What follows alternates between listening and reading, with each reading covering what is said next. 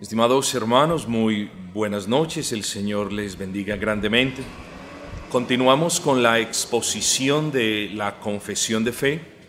Hoy tenemos la clase número 3.2, parágrafo 1, el decreto de Dios 3.2, porque es el capítulo 3, la lección número 2, parágrafo 1, porque es el parágrafo que aún estamos estudiando y el título de este estudio es Cinco aspectos del decreto de Dios en sus parte número dos. Cinco aspectos del decreto de Dios parte número dos.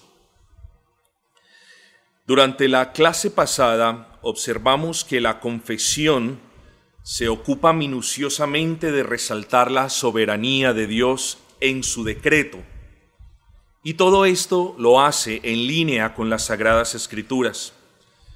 Yo les pido, mis amados, que hagamos un poquito de memoria, que recordemos, que repetimos en más de una oportunidad que hablar del decreto de Dios es hablar de el acto simple de Dios por medio del cual Él ordenó el futuro de todas las cosas de una manera infalible.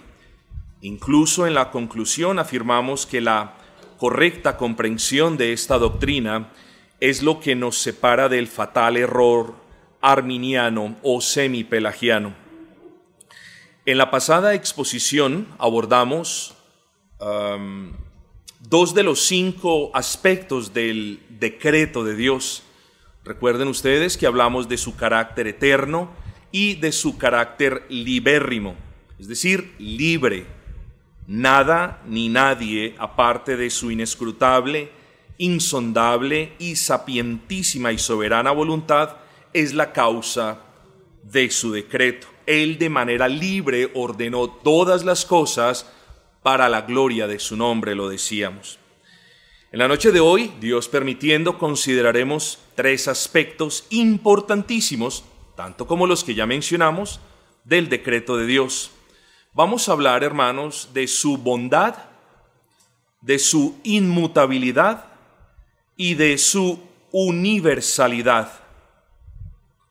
Bondad, inmutabilidad y su universalidad. Quiero que leamos, hermanos, el parágrafo Dios desde toda la eternidad, por el sapientísimo y santísimo consejo de su propia voluntad, ha decretado en sí mismo, libre e inalterablemente, todas las cosas, todo lo que sucede. Sin embargo, de tal manera que por ello Dios no es autor del pecado ni tiene comunión con nadie en el mismo, ni se hace violencia a la voluntad de la criatura, ni se quita la libertad o contingencia de las causas secundarias, sino que más bien las establece, en lo cual se manifiesta su sabiduría en disponer todas las cosas y su poder y fidelidad en llevar a cabo sus decretos. Luego, hermanos, vamos a comenzar, sin más preámbulo, con el tercer aspecto. Vamos a argumentar en esta noche que el decreto de Dios es bueno y perfecto. Y sería bueno que ustedes se preguntaran por qué es bueno y perfecto. Así que este es el tercer aspecto que observamos en este primer párrafo del capítulo número 3 titulado Del decreto de Dios. A esta conclusión llegamos cuando la confesión afirma que Dios ni es autor del pecado ni tiene comunión con nadie en el mismo. Y si hay algo, hermanos queridos, que nos debe quedar en claro, es que de Dios no proviene el pecado. Si hay algo que nos debe quedar en claro es que la fuente del mal no está en Dios. Todo lo contrario es cierto. El origen del mal yace en el corazón del hombre. Y eso lo podemos probar de una manera sencilla citando Mateo capítulo 15 versículo 19 porque del corazón salen los malos pensamientos, los homicidios, los adulterios, las fornicaciones, los hurtos, los falsos testimonios, las blasfemias. Entonces, hermanos, que nos quede claro que el origen del mal, el origen del pecado, la causa inmediata del pecado, somos nosotros, no es Dios. Incontable número de veces en las Sagradas Escrituras, es como si miráramos ya la moneda por la otra cara, incontable número de veces en las Sagradas Escrituras, vemos el testimonio que Dios da de sí mismo. Él es santo. Levíticos 19 Dios. Habla a toda la congregación de los hijos de Israel y diles, santos seréis porque santo soy yo Jehová vuestro Dios. Luego, hermanos, tenemos que el testimonio de la escritura nos dice que Dios es santo, luego en él no hay pecado, la confesión lo corrobora diciendo, Él no tiene comunión con el pecado ni con los que practican el pecado, y también el testimonio que Dios da de nosotros, de que Cristo mismo da de nosotros, es que el pecado nace, las fornicaciones, eh, las mentiras, los robos y toda la maldad nace del corazón del hombre. Ahora bien, ya establecimos eso. Pero dijimos que el aspecto era el carácter bondadoso del decreto. Luego nosotros decimos, el decreto de Dios es bueno y perfecto porque el Dios de quien emana ese decreto es así, es bueno y perfecto. El decreto de Dios, hermanos, no puede ser conocido por atributos diferentes a los de Dios. Esto es un poquito fuerte, pero lo quiero ejemplificar de esta manera. Si Dios no fuera justo, su decreto no podría ser justo. El decreto de Dios tiene los atributos de Dios. Dios es eterno, luego su decreto es eterno. Dios es bueno, luego el decreto de Dios es bueno. Pero al pensar en lo anterior surge una pregunta, hermanos.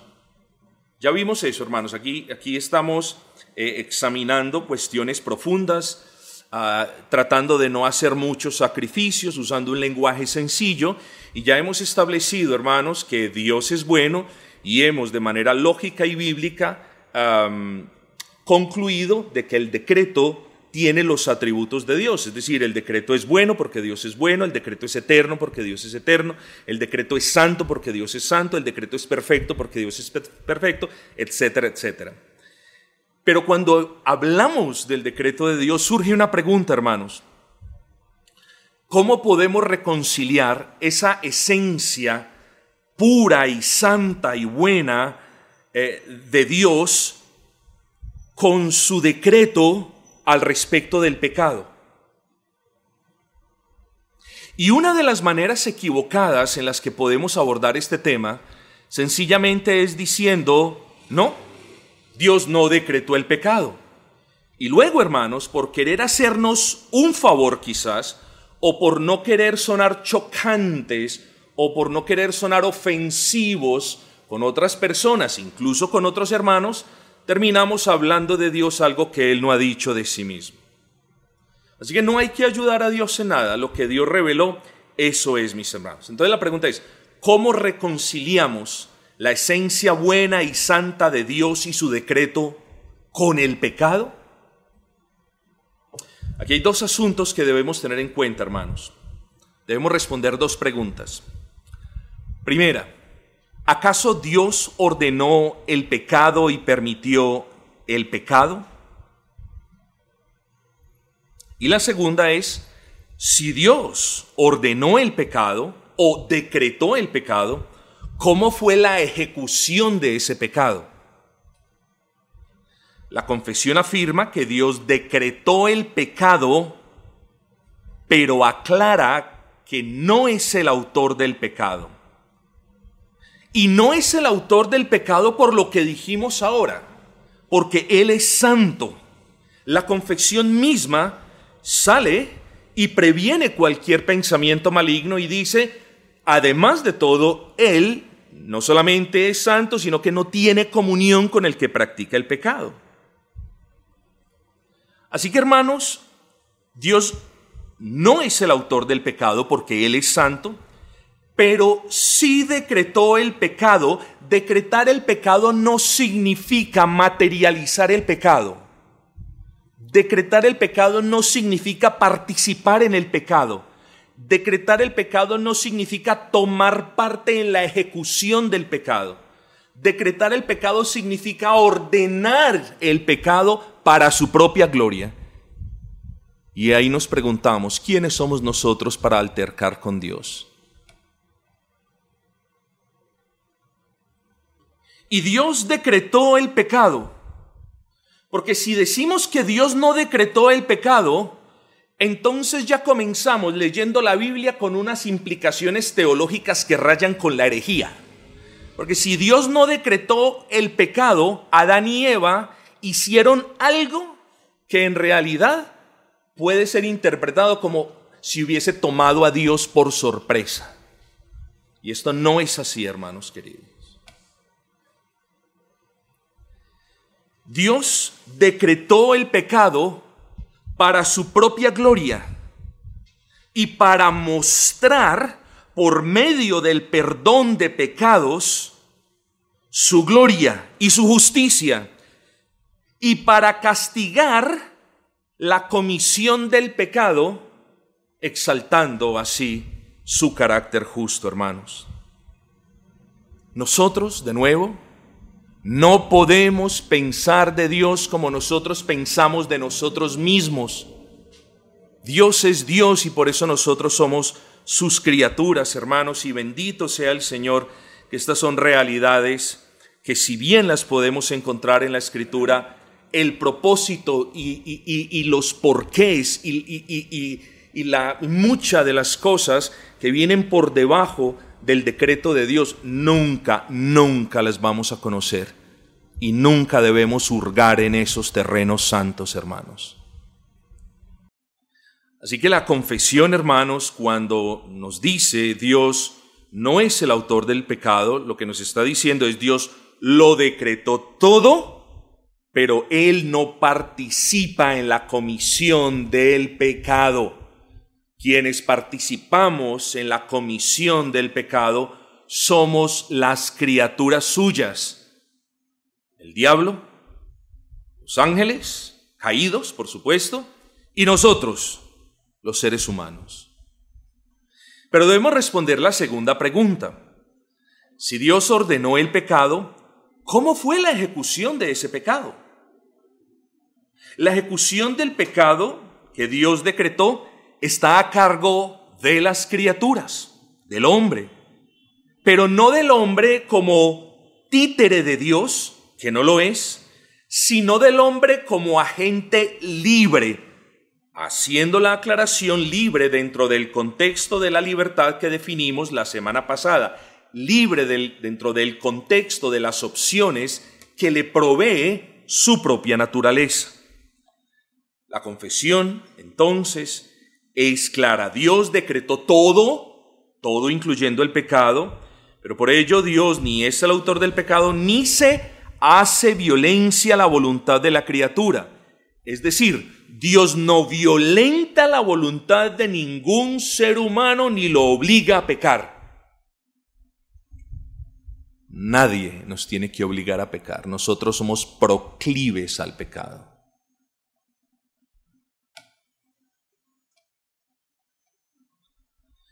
Así que una cosa, repito, es decretar el pecado como rey soberano y permitir su comisión para su propia gloria, usando la libertad de las causas segundas como el hombre, pero otra muy diferente es la autoría del pecado. Yo les voy a dar unos em, versículos que, hermanos, son tan transparentes que no requieren mayor explicación. Dios no es el autor del pecado, primero porque en Él no hay pecado. Primera de Juan 1.5. Este es el mensaje que hemos oído de Él y os anunciamos. Dios es luz y no hay ningunas tinieblas en Él. Es decir, en Él no hay pecado. Segundo punto. Dios no es el autor del pecado porque Él no puede hacer iniquidad. Sofonías capítulo 3 versículo 5. Jehová en medio de ella es justo. Él no hará iniquidad. Tercer punto, Dios no es el autor del pecado porque Él no tienta a nadie para que cometa pecado. Ustedes conocen ese texto, Santiago 1.13. Cuando alguno es tentado, no diga que es tentado de parte de Dios, porque Dios no puede ser tentado por el mal, ni Él tienta a nadie, adición mía, a hacer el mal. Así que un asunto debe quedar muy, pero muy en claro. El decreto de Dios incluye el pecado del hombre, pero no como su causa inmediata, sino como el que lo ordena, lo regula, lo castiga y lo perdona de acuerdo a su designio eterno. Es decir, Dios ordenó el pecado del hombre para mostrar libre y soberanamente en ellos la multitud de su gracia y la infinitud de su amor, hablando de los escogidos o hablando de los no escogidos para mostrar en ellos la infinitud de su ira y del rigor de su justicia sobre los que se rehusan a creer. ¿Quiénes somos nosotros para decirle, Señor, ¿por qué no buscaste otra forma? ¿Quiénes somos nosotros para sugerirle al Señor que quizás hubiese sido mejor que hubiera tomado otra decisión? No, hermanos. Cuando nosotros comprendamos bien lo que en realidad significa la palabra criatura, vamos a callar delante de Dios en silencio, glorificando al Señor en nuestros corazones, porque los pensamientos de Dios no son los nuestros y sus propósitos tampoco, hermanos. Dios tiene propósitos eternos y elevados que no conocemos y delante del cual nosotros simplemente debemos callar rindiendo lores y alabanzas al Señor. Aquí es bueno resaltar que la soberanía de Dios al respecto de todo lo que decretó, esto es importante, aquí es bueno resaltar que la soberanía de Dios al respecto de todo lo que decretó, incluyendo el pecado, no choca, no colisiona con la libertad del hombre.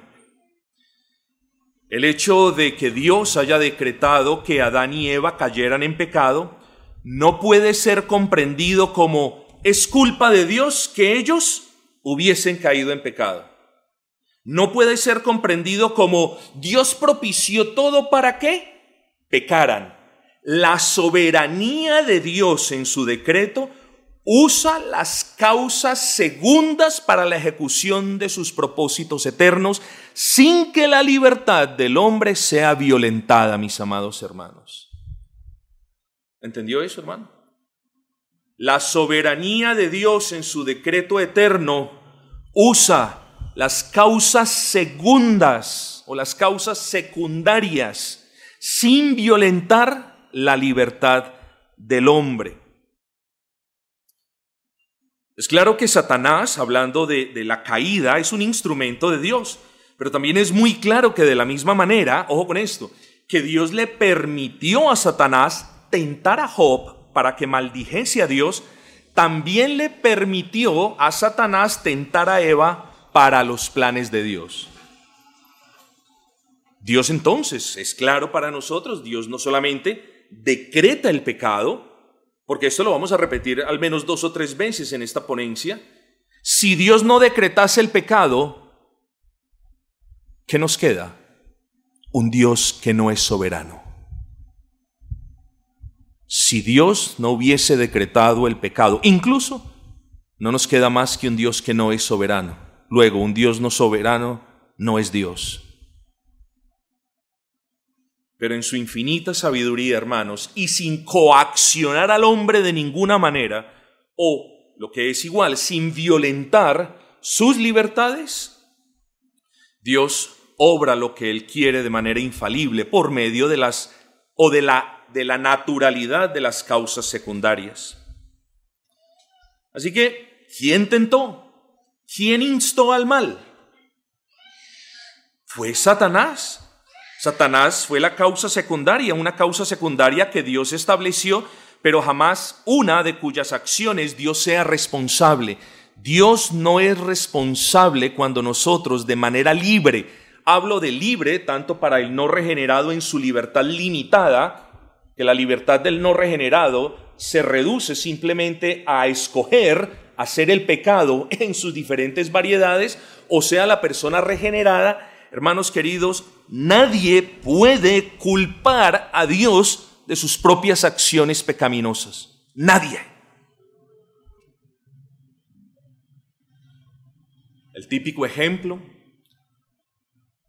del hombre, del ladrón que le da cinco vueltas a la manzana mirando a ver cuándo los guardas de seguridad se van para atracar el banco y luego entra al banco, roba al banco y lo cogen y dice, Señor, pero si te oré que me mostraras, nadie puede culpar a Dios de sus acciones pecaminosas ni de las consecuencias de las mismas.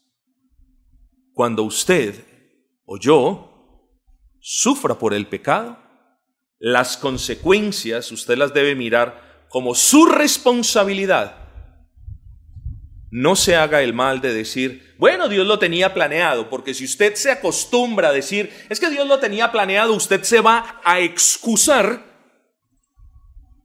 y el agente responsable pasa de ser usted a Dios. No, usted en su plena libertad es responsable por la comisión del pecado y nadie nunca, ninguna criatura puede culpar a Dios de las acciones pecaminosas.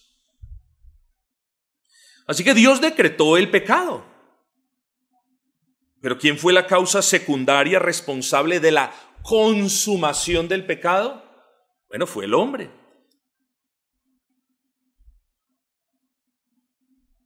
Piensa en esto. Piensa en un hombre que libremente, libremente, cuando usted no ora, espero que no sea el caso de ninguno, pero cuando usted no ora, Usted no lo hace por obligación, lo hace porque no quiere, ¿no es así? El que no ora, lo, no ora porque no quiere, no porque lo obliguen a no orar. Cuando usted no ora, cuando usted se niega a leer, cuando usted se niega a congregarse dentro de su libertad, cuando usted se niega a servir, ¿qué pasa? Que la persona se debilita tanto a sí mismo que también decide caer ante la tentación y ante el pecado. ¿Quién es el responsable de haber caído en el pecado? Es el hombre. Bueno, es lo mismo con Adán y Eva, hermanos. Ellos fueron responsables de haber caído en pecado, no obstante que Dios lo había decretado. Así que una cosa tiene que quedar clara. Primero, el Dios que decreta y ordena todo, incluyendo el pecado, para su propia gloria.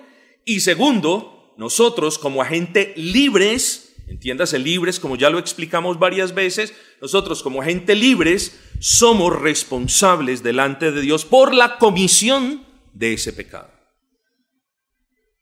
Y no obstante, cuando pecamos, estamos haciendo lo que Dios determinó. Por eso es bueno conocerlo, pero al igual es bueno advertir. Ninguno de nosotros cuando peque puede decir, ¡ja! Bueno, como esto fue parte del decreto, me exonero de la culpa. No, de usted, de manera libre y voluntaria, usted cometió ese pecado. Tenga cuidado con eso.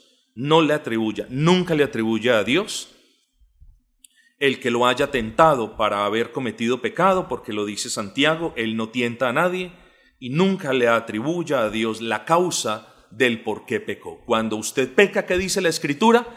de sus propias concupiscencias. Los puritanos solían decir que el hombre cuando em, pecaba, pecaba por razones eh, externas, en el sentido de que la tentación se aproximaba y él no huía, pero desde luego por razones internas las concupiscencias se levantaban y él simplemente las dejaba florecer. Dios decretó todo, hermanos, pero vuelvo e insisto, por ello Dios no es el autor del pecado, ya lo vimos. Jehová es santo, en él no hay iniquidad, él no puede pecar, él no tienta a nadie para que pequen, más bien nosotros de nuestras propias concupiscencias, como lo leíamos al comienzo de nuestros propios corazones, es de donde yace la, no diría la necesidad, pero sí donde yace el deseo de pecar, hermanos. Y nace de manera libre nadie nos tiene que obligar. La cuarta enseñanza de la confesión al respecto del decreto de Dios es su carácter inmutable. Esto es muy, pero muy importante. Este es el cuarto aspecto, su carácter inmutable. Como lo decíamos ahora, si Dios es eterno, su decreto también es eterno. Si Dios es bueno, y lo es, su decreto también es bueno, porque tiene como propósito la gloria de Dios. Si Dios es santo, y lo es, su decreto también es santo, ya habiendo aclarado que Él no es el autor del pecado. Así que, en línea con el razonamiento anterior, podemos decir lo mismo entre la inmutabilidad de Dios, entre el atributo o la perfección de la inmutabilidad de Dios y su decreto. En otras palabras, si Dios es inmutable, y lo es, no podemos tener un decreto que sufra variaciones o cambios. Es sencillo.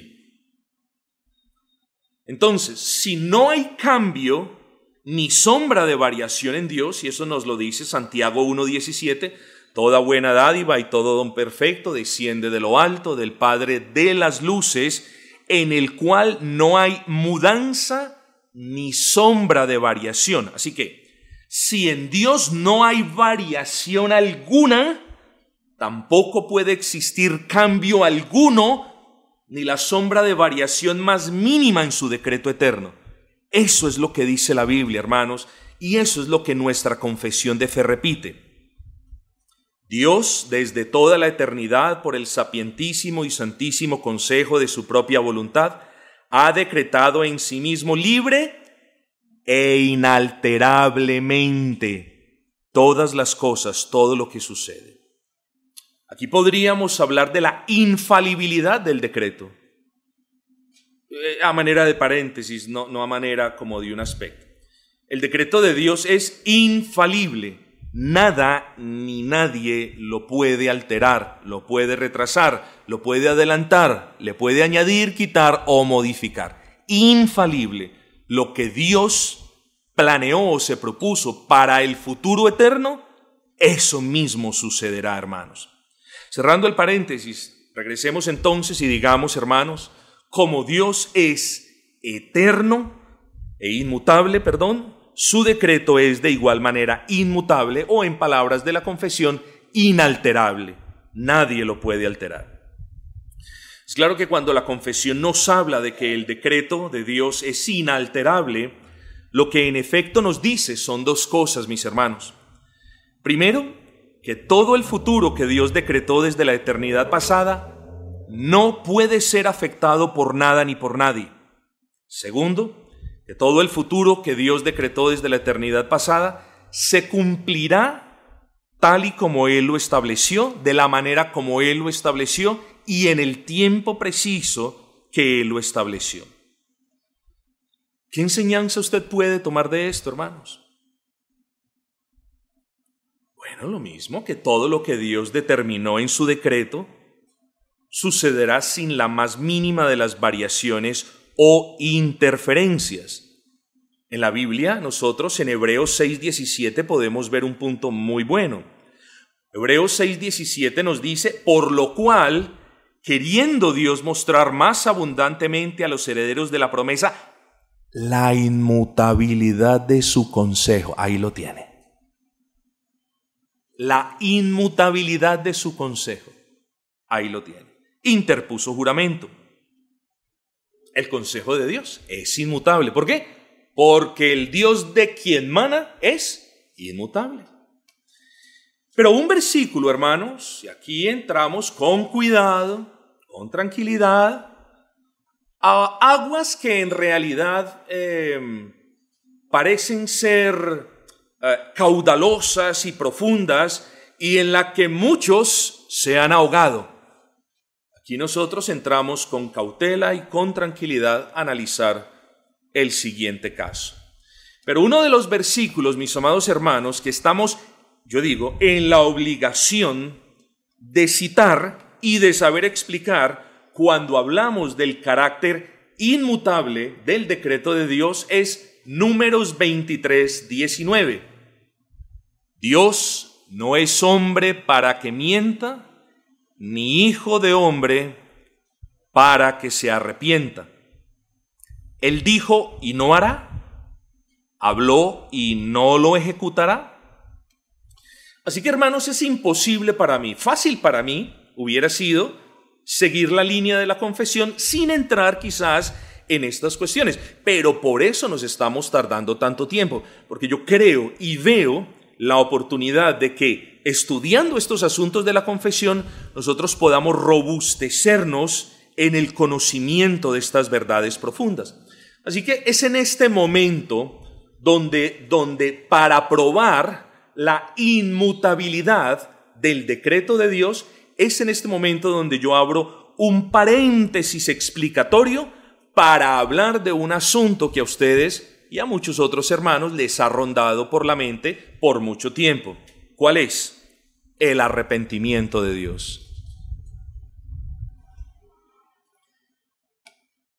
Cuando nosotros entonces hablamos o citamos números 23, 19 y decimos, Dios no es hombre para que mienta, ni hijo de hombre para que se arrepienta, la explosión nuclear que hay en nuestras mentes cuando luego vemos que en algunos apartes de la escritura Dios parece arrepentirse, es una bomba de tiempo, hermanos. Y, y, muchos cristianos no han podido todavía reconciliar esa cuestión. No solamente porque han tenido una mala exégesis, no solamente porque han tenido también malos maestros, sino porque en realidad no han visto las cuestiones de una manera natural. ¿Qué es una manera natural? Hay una norma eh, de la interpretación de las escrituras donde eh, la interpretación más sencilla es probablemente la más acertada. Y en ocasiones, hermanos, nosotros venimos a estos pasajes y nos pegamos la enredada más tremenda. Primero parta de la base, hermanos, que nada en la escritura se puede contradecir, ¿cierto? Dice la escritura, la suma de las palabras o la suma de tu palabra es verdad. Luego, para que esa afirmación sea cierta, una parte de la palabra o un pasaje de la palabra unido a otro pasaje de la palabra tienen que ser ambos verdaderos. No puede haber una contradicción. Reconocemos que hay aparentes contradicciones, que es otra cosa muy diferente pero no puede haber una, una, una contradicción o una colisión directa, porque eso pondría en tela de juicio la verdad de Dios. ¿No es así?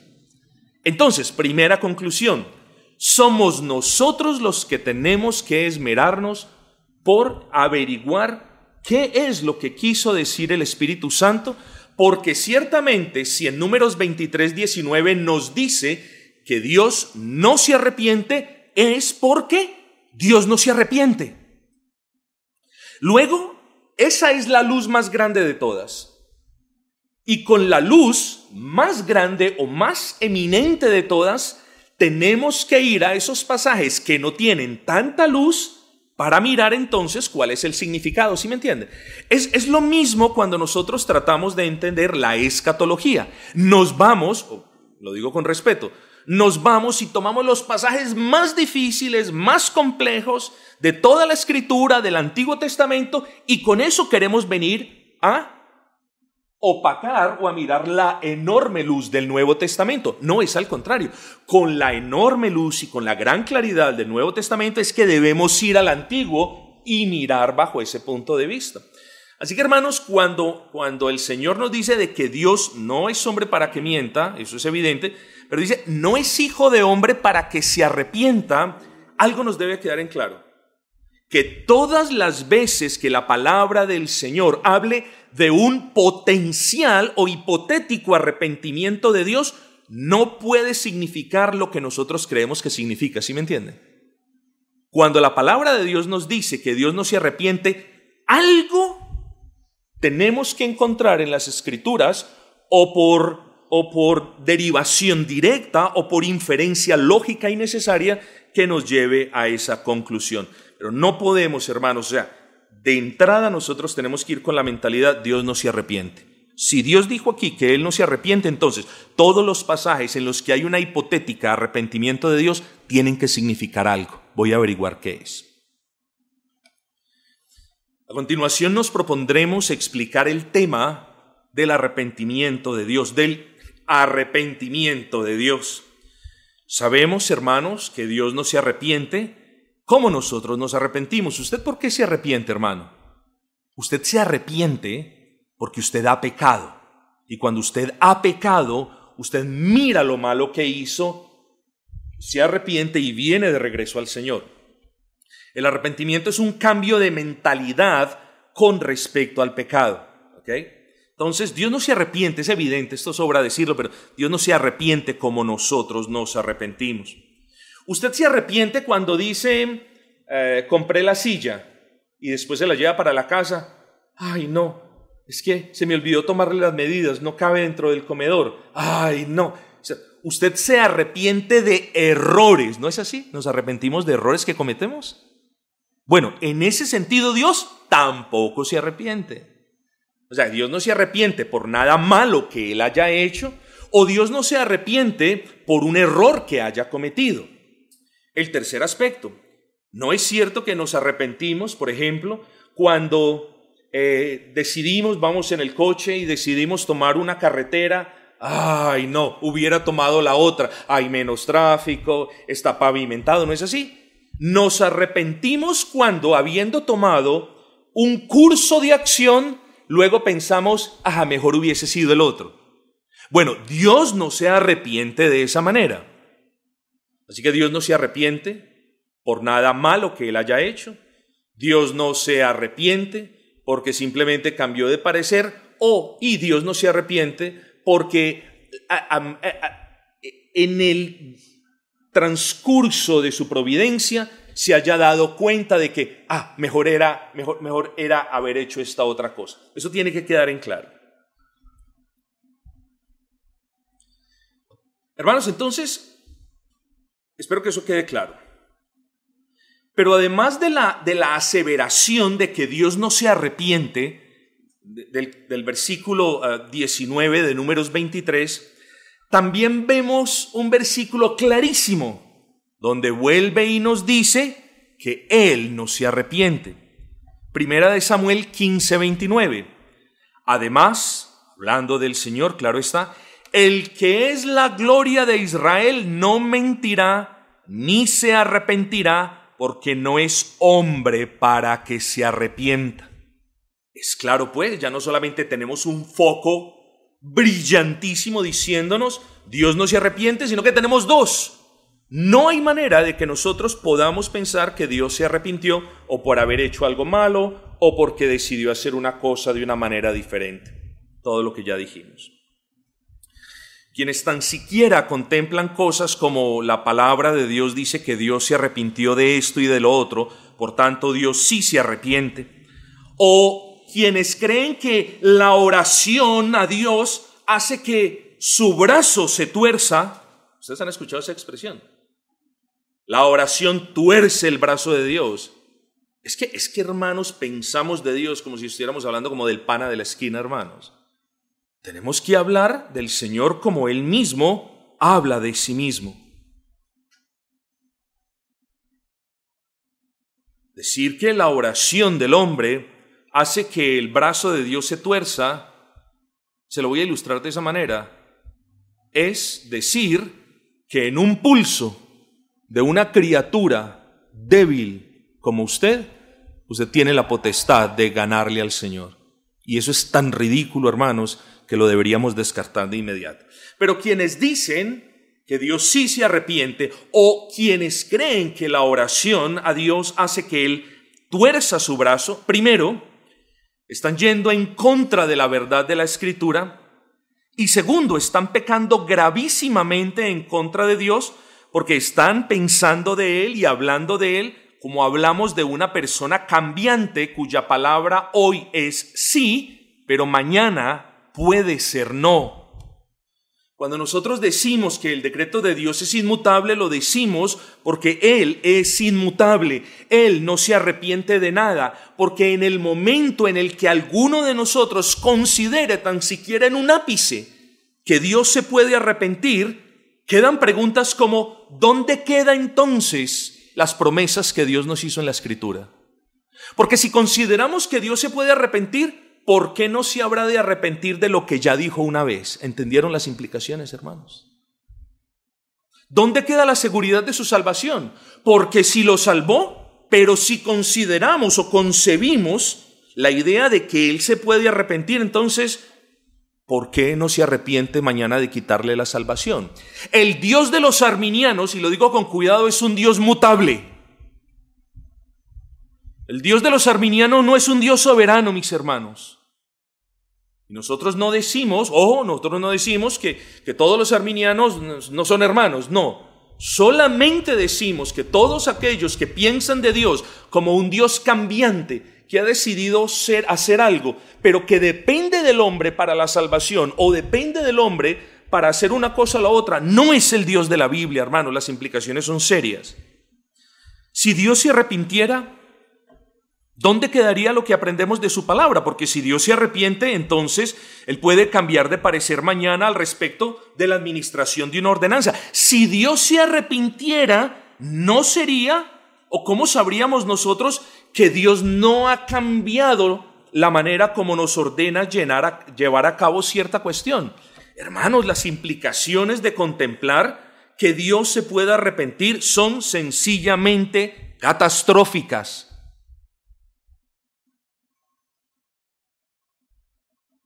Así que hermanos, vamos a dejar ahí, en esta primera parte, pero cerremos diciendo que cuando pensemos o hablemos del decreto de Dios, debemos pensar de Él y debemos hablar de Él en términos de los atributos de Dios. Ya lo dijimos. Cuando pensemos en el pecado, no podemos pensar en nuestro bendito Señor como el autor del pecado porque Él no puede ser y lo probamos bíblicamente. Cuando pensemos en el pecado, pensamos en el pecado o la autoría del pecado es del hombre o de las criaturas que incluyen a Satanás y a los ángeles caídos. Dios no es el autor del pecado, nos dice la confesión. Dijimos también, hermanos, que el decreto de Dios es infalible, es decir, se va a cumplir sin alteración, modificación, retraso o ningún otro tipo de contingencia. Dijimos, hermanos, que el decreto de Dios es no cambiable, es inmutable, de nuevo, en virtud de la inmutabilidad de Dios. Cuando entramos en este aspecto de la inmutabilidad del decreto de Dios, abrimos un paréntesis en el que, todavía no lo hemos cerrado, en el que nos estamos proponiendo estudiar la cuestión del arrepentimiento de Dios. En ese paréntesis ya vimos que Dios no se arrepiente, ya eso lo tenemos claro. Y no se arrepiente por lo que vimos en números 23, 19 y en primera de Samuel, sino porque cuando meditamos y razonamos partiendo de esa información bíblica, es literalmente imposible que Dios se arrepienta. Ahora, hermanos, en la segunda sesión nos propondremos a considerar los ejemplos de esos versículos y a discutirlos en su detalle. Habiendo dicho entonces todo lo anterior, habiendo dicho y repetido que Dios no se arrepiente como lo hacemos nosotros los hombres, que hacemos una cosa y luego vemos las malas consecuencias y nos arrepentimos, o nos arrepentimos porque hay una mejor manera de hacerlo, o, todas estas cosas, habiendo aclarado esto y habiendo dejado ya muy, muy en claro que no hay contradicción en las escrituras, por lo que, por lo que tenemos que a todas luces concluir que Dios no se arrepiente y que cualquier alusión al arrepentimiento de Dios debe significar otra cosa en línea con la escritura. Teniendo en cuenta todas estas cosas, hermanos, Vamos entonces a considerar al menos tres o cuatro ejemplos típicos y vamos a intentar, hermanos, darle una explicación razonable, sobre todo bíblica. El primer ejemplo, Génesis 6:6. Y se arrepintió Jehová de haber hecho el hombre en la tierra y le dolió en su corazón. ¿Cuál es el correcto significado de Jehová se arrepintió en este pasaje?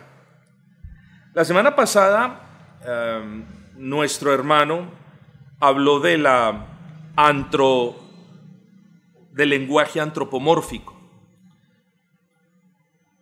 Estrictamente hablando, hermanos, arrepentirse en este pasaje y en pasajes similares, no se asusten, es una antropopatía, antropopatía, antropos, hombres, patías, pasiones, sentimientos, sentires.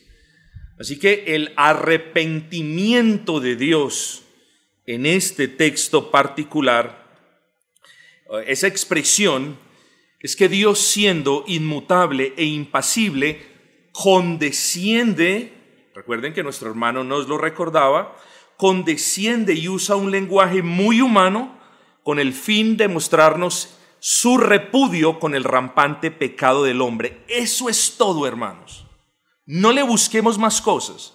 Si esta explicación no los satisface, le aconsejo que le ponga guarda a su mente porque usted va a terminar en otro lado. Históricamente este pasaje se ha interpretado así y yo cuando vengo no me trago lo que dice ni Matthew Poole, ni Henry, ni Calvino, ni nada. Yo hermanos, a ustedes no les doy lo que ellos dicen. Yo les doy lo que yo creo que es, gracias al Señor, concordando con esa postura ortodoxa, pero no le busque más, porque en este pasaje particular, y se arrepintió Jehová, y después dice, y le dolió en su corazón, es una antropopatía, es decir, se le atribuye a Dios pasiones y sentimientos humanos, y eso es todo lo que significa, hermanos.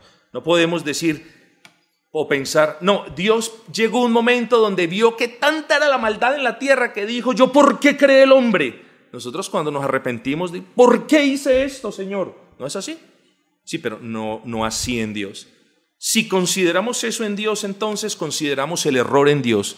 Y un Dios con error no es el Dios de la Biblia, hermanos. Segundo ejemplo. Entonces, Éxodo 32, 14. Entonces Jehová se arrepintió del mal que dijo que había de hacer a su pueblo. Yo les voy a proveer un poquito el contexto, mis hermanos, pero primero quiero hacerle una pregunta. ¿Necesita Dios el permiso del hombre para hacer algo? Evidentemente no.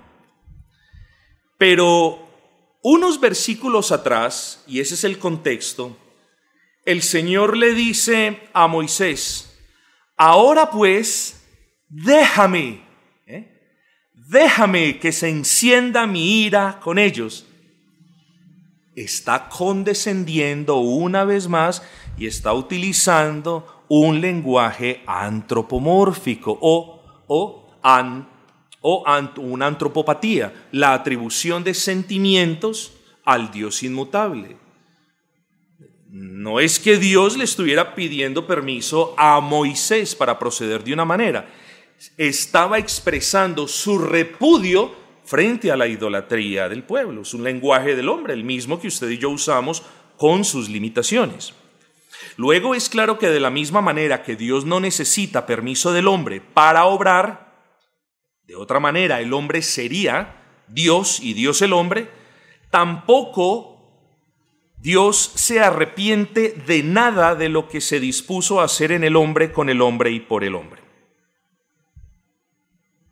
Pero vamos al punto. Este es el contexto. Primero el Señor le dice a Moisés que iba a castigar el pueblo. Mira el versículo 10. Ahora pues déjame que se encienda mi ira en ellos y los consuma. ¿Qué hace Moisés luego? Dice la escritura, Moisés oró en presencia de Jehová su Dios y dijo, oh Jehová, ¿por qué se encenderá tu furor? Entonces, vemos en el versículo 10 que Dios tiene una intención. Dios, podemos decir, Dios amenaza. Y luego en el versículo 11 vemos a Moisés intercediendo, orando delante del Señor. ¿Y qué hace Dios frente a esa oración? Versículo 14. Jehová se arrepintió del mal que dijo que había de hacer a su pueblo. Quien ve este contexto dice, Dios, Dios lo iba a hacer. Ojo, quien ve este contexto sin estudiarlo, dije, Dios lo iba a hacer. Moisés le oró y Dios se arrepintió. Ahí terminamos, ahí terminamos en las herejías que mencionamos anteriormente. Primero, en este pasaje nadie, absolutamente nadie puede decir Dios lo iba a hacer. Eh, eh, sé que puede sonar complejo. En este pasaje vemos a Dios manifestando de manera externa una amenaza por la idolatría del pueblo. Entonces luego cuando Moisés ora y Dios dice, o la escritura dice, entonces Jehová se arrepintió del mal que dijo que había de hacer a su pueblo. Pregunta, hermanos, recuerden que estamos hablando de la inmutabilidad del decreto de Dios. Pregunta, ¿hubo un cambio en el decreto de Dios? Si hubo un cambio en el decreto de Dios, entonces hubo un cambio en Dios. Luego esa no puede ser la respuesta. Muy bien. Segunda, la oración de Moisés torció el brazo de Dios. Ya sabemos que esa tampoco, tampoco puede ser la respuesta, porque la expresión alguien torció con su oración el brazo de Dios implica que tiene más poder que Dios para lograr lo que él quiera. Una cosa importante en este pasaje es comprender lo siguiente. Dios solo había amenazado con el juicio, pero no lo había decretado. Yo quiero que usted piense. Dios había amenazado con el juicio, pero no lo había decretado. Si yo le pregunto a usted, ¿cómo podemos saber eso? ¿Usted qué me respondería? Piense.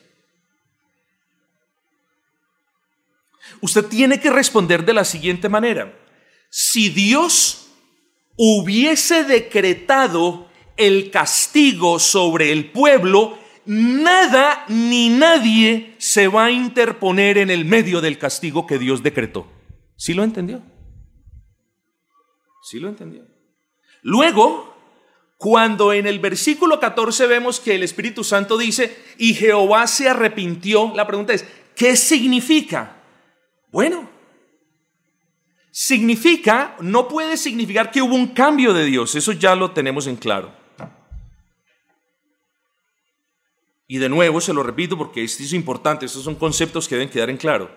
Si Dios hubiese decretado el castigo, absolutamente nada ni nadie lo hubiese podido detener. Partamos de la base que Isaías 46:10 nos dice, Dios hace todo lo que quiere, literal. Léalo en su Biblia. Isaías 46:10 dice, Dios hace todo lo que quiere. Luego, cuando nosotros sabemos que Dios es un Dios soberano que hace todo lo que quiere, podemos concluir que si Dios hubiese querido castigar al pueblo, simplemente lo hubiera hecho. Así que, hermanos, el arrepentimiento de Dios en este versículo no es un cambio al interior del decreto, sino un cambio, ojo con esto, sino un cambio externo en respuesta a la oración de Moisés, siempre sabiendo explicar que la decisión de no castigarlos fue aquello que Dios se propuso hacer en su decreto. ¿Sí lo entendieron? Es fácil de comprender, o relativamente fácil, diría yo. Nosotros sabemos que Dios no decretó el castigo sobre este pueblo. ¿Por qué? Porque no lo ejecutó. Entonces, el arrepentimiento de Dios en este contexto es un cambio no al interior del decreto, sino es un cambio externo no de Dios, sino en la providencia, como Él lidia en tiempo real con las cosas que suceden. Ese cambio, por cierto, que no es un cambio como nosotros cambiamos, pero ese cambio incluso estaba incluido dentro del decreto de Dios. El tercer ejemplo es muy similar al anterior. Segunda de Reyes 21. En aquellos días Ezequías cayó enfermo de muerte y vino a él el profeta Isaías, hijo de Amós, y le dijo, Jehová dice así, ojo con esto, ordena tu casa porque morirás y no vivirás. Morirás y no vivirás. Pero todos sabemos que luego Dios le dijo a Isaías, vuelve y di a Ezequías, así dice Jehová, el Dios de David tu padre, yo he oído tu oración, he visto tus lágrimas, he aquí yo te sano y añadiré a tus días quince años. Pregunta, ¿se arrepintió Dios de quitarle la vida a Ezequías en ese momento? No. ¿Consideró Dios que mejor era extenderle la vida a Ezequías por 15 años más? No. ¿Por qué entonces? ¿Por qué entonces Isaías no pierde la vida por esos días? Sencillo. Porque no era lo que Dios había decretado. Dios no había decretado tomar la vida de Ezequías en ese momento, ni por ese medio, recuerden que estaba enfermo, sino 15 años más tarde. Como dijo un pastor conocido, las oraciones de un creyente delante de Dios, cuando son respondidas favorablemente, lo son en virtud de que eso que el creyente pidió se conformó a todo lo que Dios dispuso en su decreto eterno. ¿Lo comprendieron, hermanos? Hermanos, un ejemplo muy sencillo. No me gusta hablar de eso, pero pensemos en lo de nuestra hermana Leticia. Aquí estábamos, hermanos, el, el, 3 de enero del año pasado, toda la congregación llorando porque un médico dijo, hizo todo lo que pude, no hay nada más que hacer, lo siento, y el segundo dijo, despídase porque está más del otro lado que de este, no hay nada que hacer. Luego nosotros nos reunimos, oramos y el Señor nos concedió la bendición. Pero nosotros no podemos pensar en esa bendición, en este caso particular, sino en términos de el decreto de Dios había establecido que la hermana Leticia estuviese coqueteando con los abismos de la muerte, pero ese no era el momento de la hermana Leticia. Y así sucedió con el rey Ezequías. No es entonces, sí, usamos un lenguaje muy humano para decir, Dios le extendió los días a mi esposa. Por eso siempre que yo hablo de eso lo coloco entre comillas, porque técnicamente Dios no le extiende los días a nadie. Los días de cada uno, dice la escritura, están contados desde el comienzo. Ahí podemos ver entonces, no es que Dios se arrepienta y diga, ah, mejor voy a extender aquí eh, este número de años a tal persona. No, no. Dios usa providencias y Dios cambia en el trato de manera externa, mas no en, su, en la esencia de su decreto. Incluso volvemos y decimos, esos aparentes cambios de Dios por medio de sus providencias están contemplados al interior de su decreto.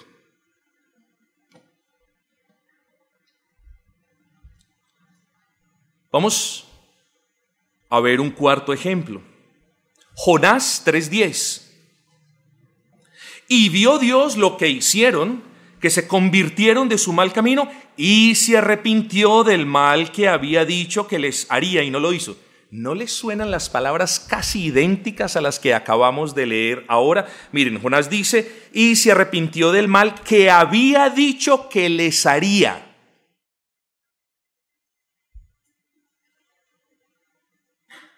Éxodo 32, 14 dice, entonces Jehová se arrepintió del mal que dijo que había de hacer a su pueblo. Es casi, casi la misma situación, hermanos.